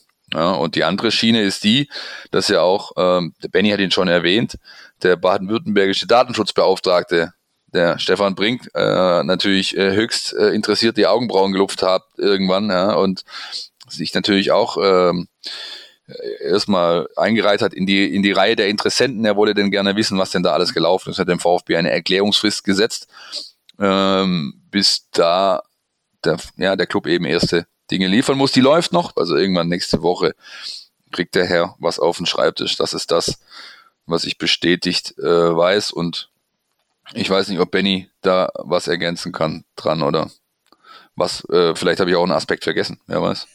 Ja, also bei dem Landesdatenschutzbeauftragten Stefan Brink muss man auch nochmal ganz klar erwähnen, der wird sich sicherlich, ähm, oder der hat sich definitiv ja beim VfB gemeldet, nur man muss da ein bisschen ähm, vielleicht mal ein bisschen aufräumen mit ähm, der Art und Weise, wie, wie kann er ermitteln. Ähm, er ist jetzt kein Staatsanwalt oder so, der bei einem Amtsgericht einen Durchsuchungsbeschluss ähm, auf Basis von dem, von dem Anfangsverdacht beantragen kann. Der ja. ist letztlich auf die Kooperation einer, einer Unternehmung oder einer Organisation, ähm, wo er eben einen Datenschutz äh, oder, oder ein Datenschutzvergehen vermutet, ähm, ist er angewiesen. Also der, der wird mehr oder weniger freundlich angefragt haben beim VfB und ähm, inwiefern äh, man dann kooperiert hat, ähm, kann ich nicht beurteilen. So, die, die Botschaft nach außen war, wir kooperieren oder wir, wir nehmen das ernst, wir schauen uns das sehr, sehr genau an. Ähm, wie es dann in der Realität aussieht, das ähm, wissen allein die Personen, die das Thema betreuen beim VfB und, und vielleicht noch die Kollegen von ESECON und ähm, Insofern ähm, glaube ich, wird das äh, eine spannende Sitzung. Ja, das denke ich mal auch. Ich glaube, die, die ESICON-Leute haben sich jetzt mal alles angeschaut und darauf äh, basierend werden die nächsten Schritte einfach äh, dann passieren. Und das ist zumindest die Hoffnung äh, vieler Fans und Mitglieder. Die werden dann auch möglichst transparent vom Club eben transportiert, äh, tran äh, transportiert, um Himmels Willen. Ähm, die Mitglieder vielleicht gerade noch ein Stichwort. Ähm, die sind ja, sag ich mal, die haben ja auch eine Stimme irgendwo im, im Verein, nämlich das ist der Fanausschuss. Ja, äh, da sitzen ja jede Menge Vertreter drin, verschiedenster Gruppen, äh, Mitgliedergruppen. Und bei denen habe ich so ein bisschen das Gefühl, wenn ich, wenn man mit der, mit einzelnen Vertretern spricht, ich will nicht sagen, dass es ihnen völlig egal ist, was da, was da passiert ist, aber die, die sagen halt auch, ja, mein Gott, das Kind ist halt schon im Brunnen gefallen. Ja, ähm, das was damals, ich glaube, ich glaube dem, den meisten VfB-Fans ist es bewusst, dass sie, äh, dass mit ihnen nicht unbedingt ganz ehrlich umgegangen wurde im Vorfeld dieser ganzen Ausgliederungsdebatte ähm, und, und die dann halt schlussendlich zu dem vom damals von ähm, damaligen Präsidenten und mehreren anderen geführten Ergebnis, äh, gewünschten Ergebnis geführt haben, nämlich die Ausgliederung ist durchgedrückt worden. Ähm, was sie sich halt wünschen, ist, ist größtmögliche Transparenz dass der Club eben wirklich alles tut, diese Ver Sachverhalte äh, wirklich entsprechend aufzuklären und da einfach ein für alle Mal reinen Tisch zu machen. Glaubst du, Benny oder Christian, glaubt ihr, dass das, dass das gelingen wird? Kann man das schon abschätzen? Ist das äh, vielleicht noch zu früh? Ich bin mir da ein bisschen, bin, bin ein bisschen im Unklaren irgendwie. Ich weiß nicht genau, wie ich da, wie ich das, wie ich das halten soll. Also auf Darf ich, Chris? Klar, klar, natürlich. Auf Basis der Antwort, die ich damals auf meine Anfrage bekommen habe, hätte ich ganz klar gesagt, nein, ähm, weil auch bis heute noch die Rückmeldung aussteht, schlicht und ergreifend, ähm, wer aus der damaligen Führungsriege ähm, konkret von der Zusammenarbeit mit, mit Fokus VfB wusste, ähm, diese Antwort steht nach wie vor aus. Ähm, und ähm, da gab es schon die ein oder andere ähm, ähm, Kapriole aus dieser Antwort, ähm, die, der, die, die damals ähm, gemacht wurde von dem, von dem Hausjustiziar ähm, des VfB, ähm, die jetzt in der Nachbetrachtung schon äh, recht witzig ist eigentlich. Ähm, aber äh, auf Basis, auf der Basis, wie sich das ganze Thema jetzt in den letzten Wochen entwickelt hat, also mit äh, angefangen mit äh, Thomas Hitzelsbergers äh, Äußerung bei Twitter und mit äh, Klaus Vogts Stellungnahme als Präsident, ähm, kann ich schon einen Willen erkennen, ähm, das sehr sauber aufzuarbeiten. Jetzt muss man einfach mal gucken. Ähm, also die beiden angesprochenen Personen, die, die äh, damals in der Berichterstattung angesprochen wurden, sind ganz zu 100 Prozent nicht die einzigen, die, die da äh, in irgendeiner Art und Weise involviert waren und, und davon wussten. So viel kann man, glaube ich, so viel kann man definitiv jetzt auch schon sagen. Christian. Ähm, dem, dem kann und will ich mich im Großen und Ganzen anschließen. Das ist auch so mein Eindruck. Ähm, du hattest ja noch gefragt, Philipp, ist es, kann man da jetzt schon viel sagen? Ist es zu früh? Ich finde, es ist noch, noch äh, ein Stück zu früh, um sozusagen das vollumfänglich zu bewerten. Wir sind ja auch noch mittendrin, ist ja ganz klar. Aber das, was Benny gesagt hat, sehe ich auch. Ich sehe diesen klaren Willen. Ich sehe das auch. Deswegen habe ich vorher die, die Fragen nach der Kommunikationsstrategie, so würde ich es mal nennen, auch gestellt. Ich sehe auch den Willen, das entsprechend auch ähm, dann am Ende der Geschichte nach außen zu zu kommunizieren, zu transportieren ähm, und äh, was halt eben ähm, sozusagen der Punkt, den ich noch an, an, anführen wollte, ähm, du gemeint hast, Philipp, viel denken so, ja, uns war das ja eh klar, also auch in Fankreisen so, dass sozusagen die Fans denken, naja, komm, ist das eine wirkliche Überraschung für euch? Für viele wahrscheinlich nicht, aber das kann kein Kriterium sein. Das, das Kriterium ja. muss sein, hey, hier wurde wirklich ähm, gro, gro, vielleicht größtmöglicher Bockmist gemacht. Mit, äh, mit Daten wurde hier, die, die wurden missbraucht. Es wurde, es wurden, es sind schwere Verstöße. Ja, das, das eine ist die rechtliche Perspektive, die äh, größtenteils eben äh, verjährt ist. Aber das andere für mich viel wichtigere ist die moralische äh, Perspektive, der moralische Aspekt, nämlich mit äh, den Daten derjenigen Menschen eben ähm, solche Dinge zu machen, die die den VfB im Herzen tragen und die, ähm, äh, die viel Zeit und, und, und Leidenschaft und, und Herzblut investieren, um diesen Verein zu unterstützen, ihnen zu folgen, äh, auf Auswärtsspiele zu gehen, ähm, die morgens aufwachen und deren erster Gedanke ist, ähm, was gibt's Neues vom, von meinem Herzensverein, äh, die manchmal abends äh, ins Bett gehen und sich Sorgen machen, wie wohl das, das Spiel am, am Wochenende ausgeht. Und das sind Dinge, ähm, die haben für mich über diesen rechtlichen Aspekt einfach auch noch einen, einen viel wichtigeren, auch symbolischen äh, Mehrwert. Und deswegen sehe ich das im Großen und Ganzen als große Chance äh, für den Verein, das aufzuräumen, das sauber aufzuarbeiten, ebenso zu kommunizieren und äh, ein Stück weit einen Neustart auch zu wagen, vielleicht auch im, im Zusammenspiel zwischen, zwischen Verein, äh, auch der, dem AG-Bereich und aber eben auch den Menschen, für die dieser ganze Verein ja am Ende da ist. Denn äh, wir wissen das, wir, wir verfolgen das in der Corona-Pandemie seit Monaten, Geisterspiele, wir wissen, wie, wie, wie ätzend das war und, und diese Menschen, die müssen mitgenommen werden, die müssen wieder das Gefühl haben, das ist mir nicht egal, was, was da passiert. Das ist für mich nicht selbstverständlich, sondern ich bin Teil dieser VfB-Familie.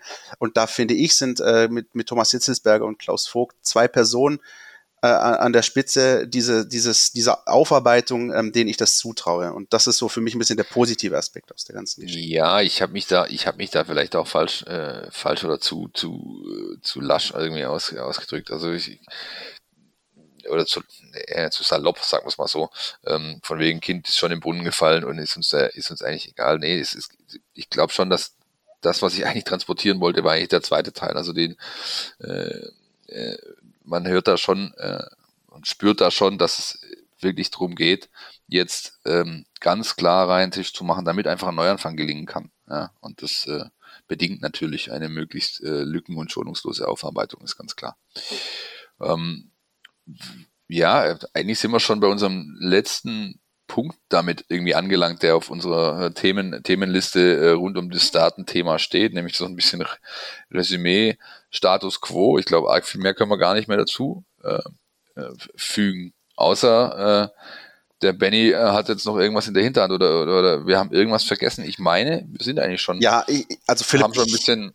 Ich, ich wollte den, ich wollte den Philipp, äh, Philipp, ich, wenn ich da ganz kurz reingrätschen darf, ich wollte den Benny fragen, wann, wann können wir denn mit Teil 2 rechnen? wann gibt's denn da ein Update? Also, das ist ja, ja. die Frage, wenn wir ihn schon hier haben, ne? Also, äh, Stay tuned quasi. Stay tuned. Alles klar. Er ist, er ist, auch ein Meister des Teasens. Gut, in Ordnung. Ja, gut. Ich hab's, ich hab's gerade wenigstens durch, ich hab's durch die Blume versucht. Du hast ihm einfach direkt die Frage gestellt. Ja, natürlich. Das ist schon in Ordnung. Ja, das ist ja. schon in Ordnung. ähm, ich glaube, wir müssen Jingle abfahren, wa? NLZ News. Neues von den Nachwuchsmannschaften. Unser NLZ Newsflash diese Woche äh, ist, glaube ich, somit das erfolgreichste Wochenende bisher, dem man, von dem man berichten kann, was die äh, Nachwuchsmannschaften angeht. Von der U21 bis zur U15 runter haben tatsächlich ähm, äh, hat, hat keine Mannschaft verloren. Der, der, die drei Mannschaften, die wir behandeln, klar, U21, 19, 17. Die U21 hat 6 zu 2 beim Balinger SC gewonnen. Ähm, mit einem Doppelpack von Marco Wolf. Ich habe es vor kurzem schon mal gesagt, merkt euch diesen Namen da. Der ist, äh, der scheint ein richtiger Griff gelungen zu sein mit dem Jungen von Leverkusen. Und äh, Philipp Förster, ähm, den manch einer im Profikader vermisst hat letzte Woche, in Berlin, der hat eben dann für die für VfB 92 Minuten gespielt und zwei Buden gemacht. Äh, elf Punkte, Platz 13, das ist der Status quo bei, den, bei der Mannschaft von Frank Farnhaus. Das Spiel am Dienstagabend gegen die SG Sonnenhof Groß Asbach ist ausgefallen, weil, weil äh, mehrere Corona-Fälle wohl im Team, manche auch äh, weitere Spieler mit Symptomen, also gute Besserung an dieser Stelle. Samstag 14 Uhr, Kickers Offenbach Heimspiel. Das steht an für den VfB 2. Und äh, ich habe mich mal akkreditiert, Zuschauer sind keine zugelassen. Ähm, werde aber hingehen und mir mal wieder ein Bild verschaffen, was Fahrenshorsts äh, Jungs da so gerade anbieten. Ähm, Benny, Jugend und äh, ja, Jugendfußball von großen Clubs für dich überhaupt ein Thema? Oder ist das eher so was du, ich habe ich hab genug damit zu tun, eine Sekretärin zu finden, ich kann mir dann auch nur Jugendfußball anschauen? äh, nein, das ist definitiv ein riesengroßes Thema, weil ähm, das wird auch immer wichtiger, wenn man sich die, äh, da, da bin ich ja beim VfB, glaube ich, auch gerade bei einem richtigen Verein. Ähm, wenn man sich die Transfers anguckt, ähm, ähm Sven Mislintat hat ja auch in der jüngeren Vergangenheit immer wieder sehr, sehr viele junge Spieler geholt, ähm, auch aus ja. dem Ausland. Das ist ihm auch teilweise, glaube ich, negativ ausgelegt worden. Ich finde, da muss man auch immer erstmal die Zeit sprechen lassen und gucken, wer setzt sich durch. Ähm, momentan sieht es so aus, als wären das äh, sehr viele gute Griffe ähm, von ihm. Ähm, und der VfB hat sich auch immer stark über die Jugend definiert, finde ich. Das sieht man ja. an, an, Spielern wie, äh, die, die sicherlich in den nächsten Jahren noch für Furore sorgen werden oben. Ähm, wie ein Hummel zum Beispiel, ähm, den ich noch in Erinnerung habe äh, vom Junior Cup.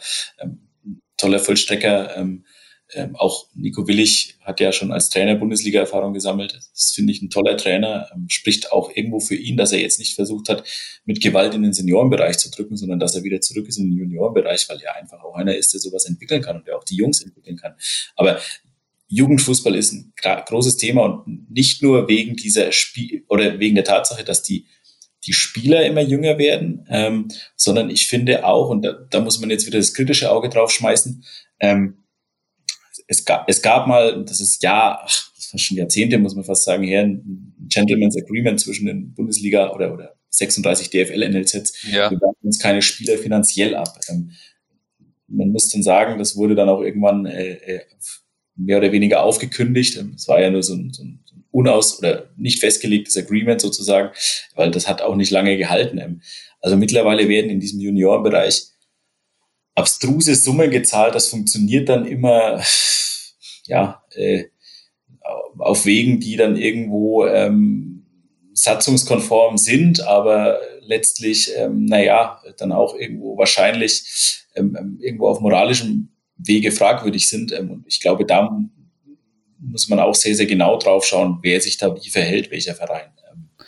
Ähm, ja, das ist richtig. Also jetzt ja. explizit nicht, um Gott, nicht, nicht, dass jetzt jemand da einen Schluss draus zieht. Ich würde das über den Sven Mislintat sagen. Bitte, äh, also bitte nicht diesen Schluss ziehen, aber ganz allgemein. Es sind, und gerade jetzt mit Corona, sehr, sehr viele junge Talente in diesem Sommer gewechselt, ähm, wo es doch mal so bei informellen Gesprächen ähm, doch das ein oder andere Zähneknirschen gab und da hieß es dann, ja, diese und jene Agentur wurde damit beauftragt und äh, klar, wenn der dann 18 ist, äh, fließt dann Geld an diese und jene Agentur, weil vorher darfst du offiziell kein Geld bezahlen. Äh, also keine Provision für den Wechsel bezahlen. Damit hast du, hast du zwei Fliegen mit einer Klappe geschlagen. Zum ersten hast du äh, unsere Folge von letzter Woche nochmal quasi promoted mit der großen Missland-Bilanz, wo wir auch über diesen Glaubenskrieg gesprochen haben zwischen Talente von außen für den Jugendbereich holen und die eigenen Leute ausbilden und äh, dass das ein, ein, ein immer schwelendes Thema ist, zumal beim VfB Stuttgart, der eben durch diese äh, jahrelange sehr gute Ausbildungsarbeit bekannt ist. Und zum anderen hast du David Hummel erwähnt. Äh, der hat am Wochenende schön auch wieder seine, seine Bude gemacht, steht mit fünf Toren auf Platz 2 der U19 Bundesliga Süd in der Scorerliste und hat beim 2 zu 2 gegen Bayern wieder einmal sehr solide performt und das erste Mal ähm, Vorlagen bekommen von Mohamed Sanko, eines dieser ähm, jungen Talente, die Benny gerade ansprach, äh, im internationalen Markt, nämlich vom VfB als 16-Jähriger von Stoke City geholt, ist holländischer U17 Europameister, jetzt beim VfB, hat endlich seine Spielgenehmigung. Erster Einsatz, zwei Assists, die VfB U19 mit Nico Willig spielt 2-2 gegen den FC Bayern München. Das bedeutet, die beiden Mannschaften stehen mit sieben Punkten jeweils punktgleich. An der Tabellenspitze der, der äh, U19 Bundesliga und jetzt am Samstag geht's für Nico Willigs Jungs äh, nach Franken, Benny. Nach Fett, habe ich das richtig ausgesprochen? Fett. Ich bin ja Oberfranke und Fürth ist ja Mittelfranken. Also Jetzt geht, das mit der, jetzt geht das mit der Erdkunde schon wieder los. Ja, ja, ja, ja. ja das ist jetzt so wie äh, die Schwaben und die Badenser. Also, ja, ja. So. also wir, wir Franken halten ja untereinander, Ober- und Untermittelfranken halten ja untereinander zusammen, wenn es gegen Bayern geht. Aber wenn es dann nicht gegen die Bayern oder die Preußen geht, dann sind wir uns auch Spinnefeind. Aber ich glaube, okay. Aber um, de, um deine Frage zu beantworten, Fett war richtig. Sehr schön. Samstag 12 Uhr im, äh, beim Kleeblatt in, äh, in, in, in Franken geht's da, geht's da weiter. Die stehen nicht gut. Ja, so ein bisschen fast Pflicht, äh, Pflichtsieg für die VfB U19 und dieses äh, Thema Pflichtsieg ist die Überleitung zu U17. Die haben in Kaiserslautern 3-0 gewonnen am Wochenende. Klarer Pflichtsieg in der Pfalz, sowas vorher äh, deklariert, haben sie sich geholt. Dritter Platz, haben sich oben in der Spitzengruppe etabliert in der U17 Bundesliga. Und äh, die haben jetzt das Stadtderby, das erste der Saison, vor der Brust, nämlich am Sonntag 10.30 Uhr empfangen sie die Stuttgarter Kickers, äh, leider unter Ausschluss der Öffentlichkeit, Spiel, äh, Zuschauer nicht zugelassen wegen Corona. Und dann darf man gespannt sein, ob Raul Paula wieder so performt. Ich habe den Namen ja schon ein paar Mal erwähnt, das ist der Kapitän. 16 äh, Jahre noch äh, alt, wenn äh, ich meine müden Augen bei der Recherche nicht mich getäuscht haben. Das ist wirklich ein Spieler, ich habe die jetzt ein paar Mal gesehen, die Jungs, der ragt heraus, schon letztes Jahr richtig stark. Also äh, ihr könnt dann mal in zwei, drei Jahren diese Sendung rauskramen und mir dann in den sozialen Netzwerken vorhalten, siehst du, der Meißel hat's gesagt, oder guck mal, was der da für einen Scheiß prognostiziert hat. Es ist nie so gekommen, dass Raul Paula tatsächlich oben aufgeschlagen hat. Aber ich traue es dem Jungen zu, das ist ein ganz, ganz feiner Kicker. Mittelfeldspieler und der Kapitän der U17 von Markus Fiedler. Also wenn es keiner der, der Hörer macht, dann ähm, nagel ich dich auf die Folge 129. Ich bitte darum, Christian, ich bitte darum, mach dir bitte eine Kalendernotiz ja, und äh, halt mir, reit mir das unter die Nase bei passender Gelegenheit. Ich äh, werde mich um diese Angelegenheit kümmern. Sehr schön. Ich wollte Kalendernotiz unbedingt nutzen. Ähm, ganz witzig. Äh, irgendwann in der letzten Woche habe ich eine Kalendernotiz bekommen aus meiner Zeit, als ich den VfB auch zusammen mit dem George noch sportlich betreut habe. Ja. Äh, nagelt mich nicht aufs Datum fest, wie gesagt, es müsste letzte Woche gewesen sein. Äh, Taifun Korkut holt Bruno Labbadia ein. Und zwar ging es da um die Tage als amtierender Trainer. Ich mache mir immer wieder so Notizen, ah, guck mal, Jubiläum irgendwie. Und ja. Labbadia war ja nun der Trainer, der letzte Trainer, der etwas länger beim VfB war. Ja. Und äh, hatte dann äh, warum auch immer gedacht, Taifun Korkut könnte in diese Richtung vorstoßen. Aber das war ganz witzig, da musste ich schmunzeln. Entschuldige das bitte. Kann, kann, ich mir vorstellen, das kann ich mir vorstellen, wäre mir wahrscheinlich ähnlich gegangen. Ja, äh, Bruno Labbadia, der bin ich mal gespannt, ob wir in, im Rückspiel, äh, wenn es wieder gegen die Hertha geht, noch Bruno Labbadia als Trainer äh, da sehen wir, da brodelt es ein bisschen in Berlin. Aber das äh, haben wir eigentlich schon abgehandelt. Ansteht das Spiel gegen Köln. Freitagabend 2030 ohne Zuschauer. Personalsituation äh, ganz gut. Der Trainer, wir haben heute mal durch die, durch den, das ist ein Freitagsspiel ist, haben wir mal die Gelegenheit, mal wieder eine PK mit einfließen zu lassen. Die Personalsituation gestaltet sich eigentlich ganz okay. Also so die, die Hängekandidaten, Sosa, Cholinov, Massimo, äh, die können wohl alle kicken. Ähm, Endo, Kobel leider noch ein bisschen fraglich, sollen aber im Abschlusstraining mitmachen und das, der Trainer meinte, es sieht ganz gut aus mit dem, mit dem, äh, äh, ja, mit den Einsatzmöglichkeiten dieser, dieser zwei wichtigen Spieler. Bevor wir uns so ein bisschen nochmal dem Spiel widmen und dem Ausblick, äh, möchte ich aber gerne hören, was unser Taktikexperte zum Spiel zu sagen hat. Jonas Bischofberger, bitte. Die Mein VfB Taktiktafel. Hier geht's ins Detail.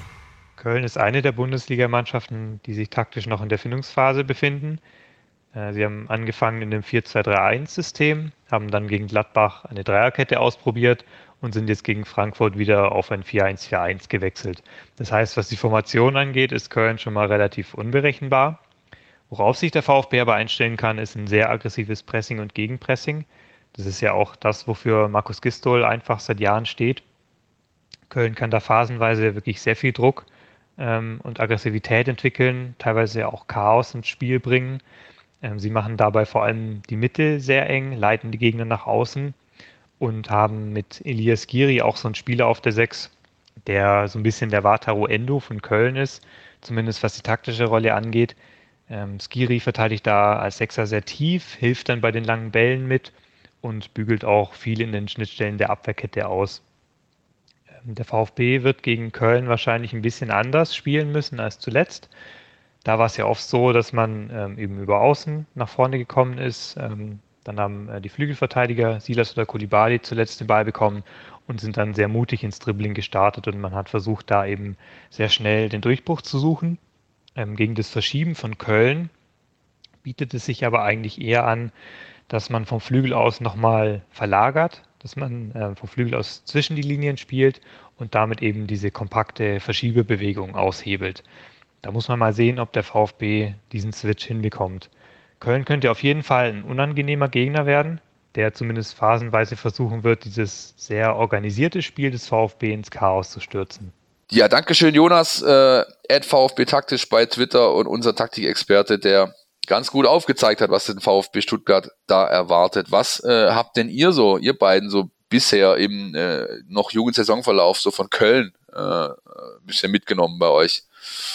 Christian, fang doch du mal an. Ja, ich habe äh, tatsächlich ähm, einige Spiele von Köln gesehen, weil die meines Wissens oft eben so Sonntagsspiele irgendwie hatten, also wo, wo das nicht irgendwie untergegangen ist in irgendwelchen äh, Konferenzen oder parallel zum VfB. Ich habe jetzt ähm, dieses äh, vergangene Spiel vor allem mir angeschaut. Es war witzig, dass am äh, vergangenen Sonntag ähm, die beiden kommenden Gegner des VfB Stuttgart in der Bundesliga gespielt haben. Also erst die Kölner äh, gegen Frankfurt und dann Schalke gegen Union. Das konnte man sich dann beides mal ein bisschen anschauen, ein bisschen Gegneranalyse betreiben und ähm, FC, jeder weiß es, 1-1 gespielt gegen Eintracht Frankfurt, den ersten Punkt der Saison geholt. Ähm, nach meinem Dafürhalten waren die alle unfassbar happy nach diesem Punkt. Also Markus Gistol äh, wie ein Honigkuchenpferd gestrahlt, alle in den Arm genommen. Auch Horst Held äh, war, war ganz zufrieden.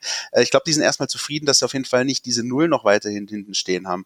Das ist das eine. Das andere ist, ähm, das ist das nächste Spiel, das der FC eigentlich hätte verlieren müssen, fast. Ja, da hat äh, die Eintracht es versäumt, äh, die drei Punkte mitzunehmen. Und ähm, taktisch auch, wir haben es ja gerade von Jonas gehört, was mir eben auch aufgefallen ist, ähm, die Kölner lassen viele, viele Räume. Also vor allem in der eigenen Hälfte gibt es da äh, teilweise massiv Raum für die gegnerische Mannschaft. Und ich will ähm, mich nicht zu weit aus dem Fenster lehnen, aber das, äh, das könnte aus meiner Sicht taktisch im VfB richtig reinlaufen. Ich, ich weiß, am Ende kriege ich das recht um die Ohren, wenn es wieder die, die obligatorische Heimniederlage gegen Köln gibt. Äh, aber ähm, ich meine, das ist für den VfB eine große Chance, eine große Chance, äh, spieltaktisch, aber auch tabellarisch. Und selbst wenn, wir alle haben die Tabelle im Blick, der VfB hat sieben Punkte, Köln hat ein, wenn das kurz vor Schluss 1-1 steht, dann läuft dem VfB der Punkt erstmal eher rein als dem FC. Und ich glaube, es spricht viel, viel für den VfB äh, im Vorfeld des Spiels. Ich weiß nicht, wie es ihr seht. Bremst mich mal vielleicht ein bisschen in meinem. Bin ich mal gespannt, was ein neutraler Beobachter dazu zu sagen hat. Ja, genau. Ich kann bei Köln nur feststellen, ähm, von außen betrachtet ist der Kader, finde ich, relativ spät dann äh, auch nochmal verändert worden aus bestimmten Gründen. Also da war ja zum Beispiel der Wechsel von John Cordoba, der, ähm, ich kenne den noch sehr, sehr gut, den John aus Mainzer Zeiten. Ähm, das ist ein wahnsinnig wichtiger Spieler, wenn der in einer Mannschaft ähm, ähm eine tragende Rolle bekommt, weil der Acker, das ist unfassbar. Ähm, ähm, Im besten Fall trifft er dann noch. Das hat in Mainz nicht immer gut geklappt, in, in Köln jetzt schon eher. Und so, dann kam Anderson. Ähm, irgendwo ein ähnlicher Spiel oder ähnlicher Spielertyp ist, ist anders gesagt. Anderson ist auch einer, äh, der, der wahnsinnig viel arbeitet, aber er hat einfach nicht dieses Tempo von, von, von Cordoba. Also trotzdem irgendwo anders. Ähm, ja, und ich glaube, daran zählen die Kölner noch. Und ähm, ich glaube, da, oder ich bin mir relativ sicher, da, es geht irgendwo auch um das Thema Glaube an sich selbst und um das Thema Erfolgserlebnis, äh, weil du gerade das 1 zu 1 gegen Frankfurt ansprichst. Die Eintracht hat da tatsächlich verpasst, ähm, ähm, einen Auswärtssieg äh, einzutüten. Ähm, aber bei Köln muss man einfach mal gucken. Also als Gistol kam, hat er ja äh, erstmal wahnsinnig viele Punkte geholt und ähm, es gab jetzt eine sehr, sehr lange Durchstrecke und 17 Spiele sieglos, wenn ich, äh, wenn ich mich nicht täusche. Wer, wer jetzt mal nach Gelsenkirchen guckt, der sieht, da war der für nicht so schlecht, wie er oft beschrieben wird, zumindest die erste Elf. Ähm, und ähm, Glaube spielt schon eine Rolle. Ähm, und, und, und beim Glauben spielen einfach Erfolgserlebnisse eine Rolle. Ähm, und ähm, das wird für die, glaube ich, ganz entscheidend. Insofern kann da dieser Punkt gegen Frankfurt schon ein bisschen was freisetzen. Ähm, deswegen. Und natürlich ähm, haben die jetzt aber auch ganz eindeutig deutlich mehr Druck als der VfB, der mit einem, mit einem wirklich sehr guten Saisonstart in diese Partie gehen kann. Ich finde äh, gut übrigens, äh, äh, Benny, dass du den äh, Kollegen Anderson angesprochen hast. Also mein Eindruck ist, dass somit die besten oder ich sage mal die gefährlichsten FC-Spieler sind die Neuzugänge. Also Anderson zum einen und dann äh, der Kollege Duda, der auch dieses Tor geschossen hat ähm, ja. gegen die Eintracht. Das sind, da haben sie nochmal, finde ich, zwei gute Neuzugänge äh, sich organisiert. Ähm, auf die sollte man definitiv äh, ein Auge haben, wenngleich äh, ich, ich der Meinung bin, dass ähm, dass der FC einfach nicht so gefestigt ist. Philipp hat es angesprochen, 17 Spiele ohne Sieg. Ähm, Jetzt ist nochmal die Gelegenheit für den VfB zu zeigen, dass er kein klassischer Aufbaugegner mehr ist, sondern dass er es, dass er es schafft, eben solche Gegner jetzt sozusagen auf Distanz zu halten. Das ist, wird, wird extrem spannend aus meiner Sicht. Aber äh, Anderson und Duda, das sind so für mich so ein bisschen die Players to watch äh, Gegner. But can they do it on a cold, rainy night in Stoke, Leute? Ich sag's nochmal, ja. Also das ist tatsächlich, äh, das ist das, was für mich äh, auf den VfB wartet. Jetzt geht's darum zu bestätigen. Ja, ähm, einige äh, Kollegen haben heute schon in der Pressekonferenz äh, Mittwoch äh, quasi aus der Tabell tabellarischen Konstellation abgeleitet, der VfB hätte jetzt erstmals die Favoritenrolle inne in dieser Saison, was ja so ein bisschen die Konstellation ver verändern äh, würde. Der Trainer hat das weggewischt, hat gesagt, das interessiert mich alles nicht, ich gucke auch nicht auf den Tabellenplatz und auf die Punkte, die wir haben. Äh, für mich geht's um Entwicklungsprozesse äh, um, äh, äh, um darum, dass wir halt in jedem Spiel unser Limit einfach erreichen müssen, um tatsächlich erfolgreich überhaupt sein zu können. Und das äh, spricht für mich schon eher, wie gesagt, äh, für diese, für diese Stoke-Geschichte. Sie müssen es jetzt bestätigen. Sie müssen jetzt äh, das, äh, das performen, was äh, äh, was ja, was, was sie bisher andeuten, muss jetzt einfach irgendwie auf, auf feste Beine gestellt werden. Der Trainer hat aber nochmal was gesagt und das äh, adressiert so ein bisschen auch das äh, Umfeld des VfB Da hören wir jetzt mal rein. Ich glaube, man darf nicht vergessen, von wo wir gekommen sind. Äh, wir sind aufgestiegen dieses Jahr. Wir haben äh, letzten Spieler der jüngste elf auf dem Platz gehabt ja, von alle Bundesligisten. Ich glaube, wir tun uns gut, wenn wir auf dem, auf dem Boden bleiben.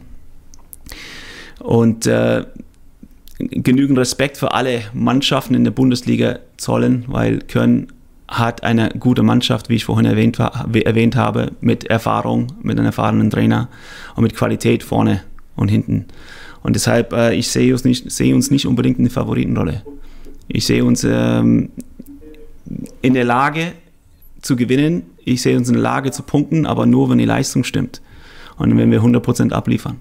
Ja, ich glaube, es ist schon eine Weile her gewesen, dass ein VfB-Trainer äh, äh, auf die Euphoriebremse treten musste, so früh äh, zum äh, äh, im Saisonverlauf. Äh, wie wertet ihr sowas? Also ist das, ist das, hat er da ein bisschen übers Ziel hinausgeschossen, indem er, oder, oder nimmst du überhaupt, nehmt ihr überhaupt das VfB-Umfeld schon so euphorisch wahr, wie er es annimmt oder anscheinend annimmt? Also ich nehme es nicht ganz so euphorisch wahr, aber ich finde diesen Schritt, äh, das in dieser äh, Spieltagspressekonferenz so zu kommunizieren, äh, exakt richtig. Also ähm, sozusagen jeder, jeder möglichen Euphorie gleich mal den Wind aus den Segeln zu nehmen und damit auch noch ein Stück weit natürlich Druck auch aus der Mannschaft zu nehmen. Äh, genau der Punkt, den du gerade angesprochen hast, dass es dann wohl Leute gibt, die den VfB jetzt in der Favoritenrolle sehen. Also selbst da muss ich kein VfB-Trainer dazu sein. Ich würde diese Favoritenrolle immer noch äh, weit wegweisen vom VfB Stuttgart, denn der VfB ist ja der Aufsteiger, der FC ist äh, die Mannschaft, die äh, in der vergangenen Saison in der Bundesliga gespielt hat, 17 Spiele ohne Sieg hin oder her. Ähm, das ist, äh, finde ich, ähm, der richtige Schritt von Matarazzo, da direkt sofort, zack, äh, den Wind rauszunehmen. Und es ist so ein bisschen, ich weiß nicht, wie es dir oder wie es euch geht, es ist ja ein bisschen so wirklich auch hier der Gegenpart zu, äh, nur wir selbst können uns ein Bein stellen vor dem äh, Heimspiel damals gegen Wiesbaden. Also jetzt zum ersten Mal, tabellarisch zumindest die Situation der VfB gegen eine Mannschaft, die hin, deutlich hinten dran ist in der Tabelle, Heimspiel, Freitagabend und er macht nicht diesen äh, Brust raus Move, sondern macht hier Piano Leute und ich finde es genau richtig. Äh, ich nehme gerne andere Meinungen entgegen, aber ich finde es stark. Benny hat ja am Anfang angesprochen, äh, so, als Aufsteiger lebst du natürlich auch so ein bisschen von dem Schwung, von der Euphorie, die du mitnimmst. Und jetzt kommt da trotzdem so ein bisschen die Bremse. Benny, ist es äh, angebrachter Realismus äh, oder ist es äh, eine überzogene Reaktion? Naja, entscheidend ist irgendwo den goldenen Mittelweg zu finden. Sowohl äh, dabei diese Euphorie eben mitzunehmen, als auch sie irgendwo ähm, so zu kanalisieren, dass sie dann positiv ist. Und ich glaube, das wird er intern dann schon anders handeln. Ähm, ich kenne äh, Rino Matarazzo noch aus seiner Zeit als Co-Trainer in Hoffenheim und habe ihn da als sehr, sehr angenehmen, sympathischen Menschen in Erinnerung, weil ich habe bei so manchem, gerade beim, bei Co-Trainern lustigerweise die Erfahrung gemacht, ähm, dass die nicht immer total sympathisch waren. Bei Pellegrino Matarazzo war das äh, definitiv der Fall. Ähm, also da war es eben anders. Der ist, äh, der, der, war immer sympathisch, hatte immer ein Lächeln, äh, konnte immer mal einen Satz mit ihm wechseln. Das fand ich sehr, sehr nett und angenehm. Und ähm, ähm, ich glaube, das zeichnet ihn auch irgendwo aus, dass er mit Spielern kann, ohne dass er jetzt in das eine Extrem oder in das andere Extrem verfällt. Ich glaube, er wird intern anders lösen als extern. Und dieses Thema Favoriten, Rolle Mai, wir haben vier Spiele gespielt. Also pff, muss man auch mal in jeglicher Hinsicht die Kirche im Dorf lassen. ja, das ist richtig. Das ist tatsächlich der, der entscheidende Punkt, den, äh, den Benny gerade genannt hat, äh, in diesem Nebensatz, dass das intern anders kommuniziert werden wird. Und da verwette ich in Kasten Bier darauf, dass das so ist. Das wird intern äh, sicher anders laufen, äh, im Mannschaftskreis auch, in der Besprechung vor den Spielen nur. Und deswegen finde ich das sozusagen aus kommunikationstaktischer Sicht einfach gut. Du gibst jetzt auch kein Futter nach außen sozusagen, dass es ja, irgendwelche ja. Aussagen gibt, die dir dann hinterher am Samstagvormittag um die Ohren geworfen werden können. Und insofern finde ich das eben den richtigen Weg, aber ich bin mir genau sicher äh, und, und, und äh, stimme äh, da in den äh, Kanon ein, den äh, Benny gesagt hat, das wird intern ganz anders gehandelt, aber sowas musst du halt auch können. Ja, genau diese, diese Ebenen eben voneinander zu abstrahieren. Und ich hoffe, das gelingt. Ja, du musst es vor allem können, ohne dabei an Authentizität zu verlieren. Genau. Ähm, und das ist äh, ganz, ganz wichtig. Und ich habe das Gefühl, dass er das sehr gut beherrscht. Nee, den Eindruck, den Eindruck gewinne ich auch. Also, und das da, davon äh, zeugt ja auch beispielsweise die, die Entwicklungssprünge vieler junger Spieler zeugen auch davon, weil eben alle, äh, alle klar machen, äh, Trainer spricht extrem viel mit mir, ähm, kümmert sich da wirklich äh, um, um das persönliche äh, Ent Entwickeln der einzelnen Individuen und, und ähm, das eben sorgt mit dafür, dass er eben so wahrgenommen wird. Ja, es ist, äh, glaube ich, schon momentan eine ganz gute Mischung da unten. Ja, und äh, dann meinte weiter, also guter Grip auf dem Platz, also die, die, die sind, glaube ich, schon ähm, in einer guten Grundverfassung, in einer guten Grundposition, jetzt diese Aufgabe mit Köln anzugehen. Wir werden es erleben. Wir werden am äh, Samstagvormittag dann äh, das Ganze uns mal anschauen, äh, was da abends passiert ist. Christian, du bist im Stadion. Jawohl. Du wirst das Ganze begleiten. Ihr bekommt wie immer bei uns in der App und auf Stuttgarter Zeitung und Nachrichten.de das volle Programm rund um dieses VfB-Spiel. Und damit würde ich es gerne jetzt mal kurz belassen und ein weiteres Jingle abfahren. Entweder oder. Unser Podcast Tiki Taka. Benny, wir haben dir nichts davon erzählt. Uh, unser Tiki Taka äh, ist ein Sendungsbestandteil, den jeder Newbie sozusagen durchlaufen muss. Jeder Gast, der zum ersten Mal bei uns in der Sendung ist, der kriegt jetzt ein paar Entweder-Oder-Fragen gestellt und muss die nach bestem Wissen und Gewissen beantworten und diese Antwort auch noch begründen im Idealfall. Bist bereit? Ähm, also ich habe mehr als ein, ein Wort oder, oder wie? Also entweder oder und dann begründen. Genau, richtig. Du kriegst von mir eine Frage gestellt äh, äh, mit entweder, äh, also entweder oder und du, du entscheidest dich für eine der beiden äh, Antwortmöglichkeiten und begründest dann. Herrlich. Gut. Als Franke in Hessen, Soul Food, Schäufele mit Knödel und Kraut oder Frankfurter Schnitzel mit Grießsoße?